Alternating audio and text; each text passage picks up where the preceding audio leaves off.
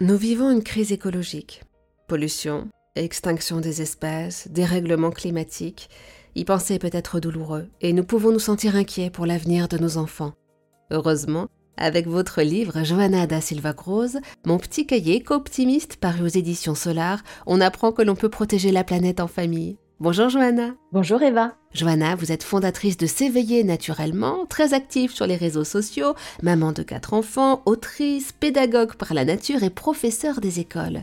Il y a un terme, Johanna, qui n'existait pas il y a encore quelques années, l'éco-anxiété. Qu'est-ce que c'est et quels sont les symptômes chez l'enfant? L'éco-anxiété, ça va être finalement l'expression euh, de toutes nos émotions qui vont être liées euh, aux conséquences euh, du dérèglement climatique, de, tout ce qui se joue en fait actuellement avec la dégradation de l'état de la planète. Et euh, tout cela, bah, ça va forcément avoir un impact sur nos propres émotions. Au quotidien, on en entend souvent parler, et chez l'enfant aussi. Euh, alors c'est plutôt euh, à partir de, de, 12 ans, à partir du moment où il, a accès à cette pensée abstraite, où il a la capacité de comprendre les conséquences un petit peu sur euh, le long terme, qu'il va pouvoir ressentir cette éco-anxiété, qui va s'exprimer finalement par de l'angoisse, de l'irritabilité, de la tristesse, de la colère. Chez les plus petits, euh, on va quand même avoir quelques euh, conséquences hein, de cette éco-anxiété parce que le petit, finalement, il vit au travers de son parent euh, et euh, il va être dans l'imitation et avec ses euh, neurones miroirs, il va ressentir toutes les émotions de ses parents et si ses parents sont dans cette euh, éco-anxiété, dans cette angoisse par rapport bah, aux, enjeux climatiques, eh ben, euh, il de transmettre cette angoisse-là à son enfant. Donc, euh, même chose, l'enfant peut sentir de l'inquiétude, peut être un peu irritable. Donc, voilà, tout ça, toutes ces émotions sont finalement liées à ce que l'enfant peut vivre au quotidien, en sachant que euh, euh, on a beaucoup, beaucoup d'informations plutôt négatives sur le climat, euh, sur l'avenir de la planète, et l'enfant entend cela.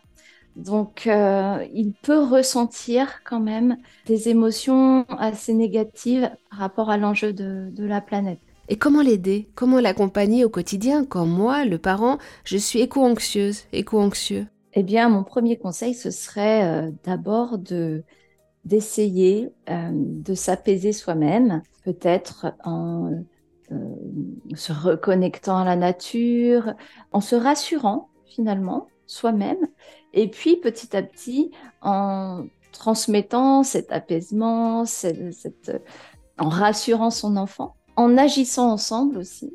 Et je pense que il est important de créer finalement un climat familial plutôt apaisé, plutôt serein.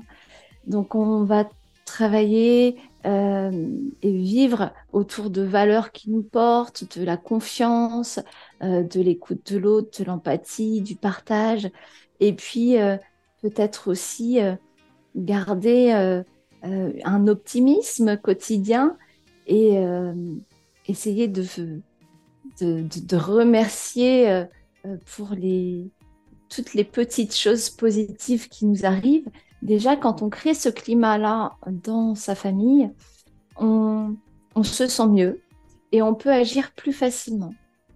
Et puis ensuite, euh, donc placer l'enfant au centre aussi de, sa famille, lui montrer qu'il qu'il a de l'importance, que ce qu'il dit, ce qu'il pense, ce qu'il fait euh, c'est tout aussi important que l'adulte. Ça va lui permettre d'agir et de se sentir euh, un petit peu euh, important en fait dans cette démarche écologique. Tout cela, déjà, ça va permettre d'apaiser le climat. Et puis ensuite, je crois que ce qui est important aussi, mais c'est de reconnecter la famille à la nature. Parce que c'est en se plongeant au cœur de la nature qu'on va pouvoir l'aimer et qu'on va pouvoir transmettre à son enfant cette envie de la protéger. Ah bah tiens, justement, à propos de protéger la nature, il y a une très très belle légende à laquelle vous faites référence dans votre ouvrage. Alors oui, c'est la légende du colibri. C'est cette légende qui raconte euh, euh, qu'un petit colibri euh, qui se trouvait dans la forêt avec d'autres animaux, face à un feu de forêt, s'est mis en action et faisait des allers-retours entre un lac et ce feu pour porter de l'eau et essayer de, déposer quelques gouttes d'eau sur, euh, sur le feu pour éteindre cet incendie. Et les autres animaux euh, se moquaient un peu de lui en lui disant Mais euh, tu te rends pas compte que ce que tu fais, ça ne sert à rien. quelques gouttes d'eau ne vont pas éteindre cet incendie. Et le colibri qui leur répond Je le sais, mais, mais je fais ma part. Et je pense que c'est ça qu'il faut garder aussi euh, en tête, c'est que euh, créer un climat serein, c'est aussi se dire euh, je fais ma part. se sentir bien, essayer de d'éloigner cette anxiété, c'est se dire que finalement, si je fais ma part, eh bien, j'agis et j'éloigne cette anxiété. Et finalement, si chacun fait sa part, eh ben, ensemble, on se sent un petit peu plus fort. Votre livre, Johanna, Mon petit cahier éco-optimiste paru aux éditions Solar, regorge de conseils. Quel est votre outil favori? Ah là là, en choisir un seul, hmm, je dirais peut-être euh, avec les enfants, ce qui fonctionne bien, c'est la roue du cherche et trouve, se fabriquer une petite roue où on pose des, petites photos euh, et on lui demande de rechercher ces éléments-là dans la nature. Ça fait comme une petite chasse au trésor ils adorent ça. Alors on peut lui faire chercher euh, des petits insectes, une coccinelle, un papillon, une fleur jaune, euh, une feuille euh, rouge, voilà, différents éléments comme ça qu'il doit retrouver dans la nature. Et c'est un outil qui nous permet aussi, par exemple, lors d'une petite randonnée, eh bien, de, de motiver les enfants à marcher.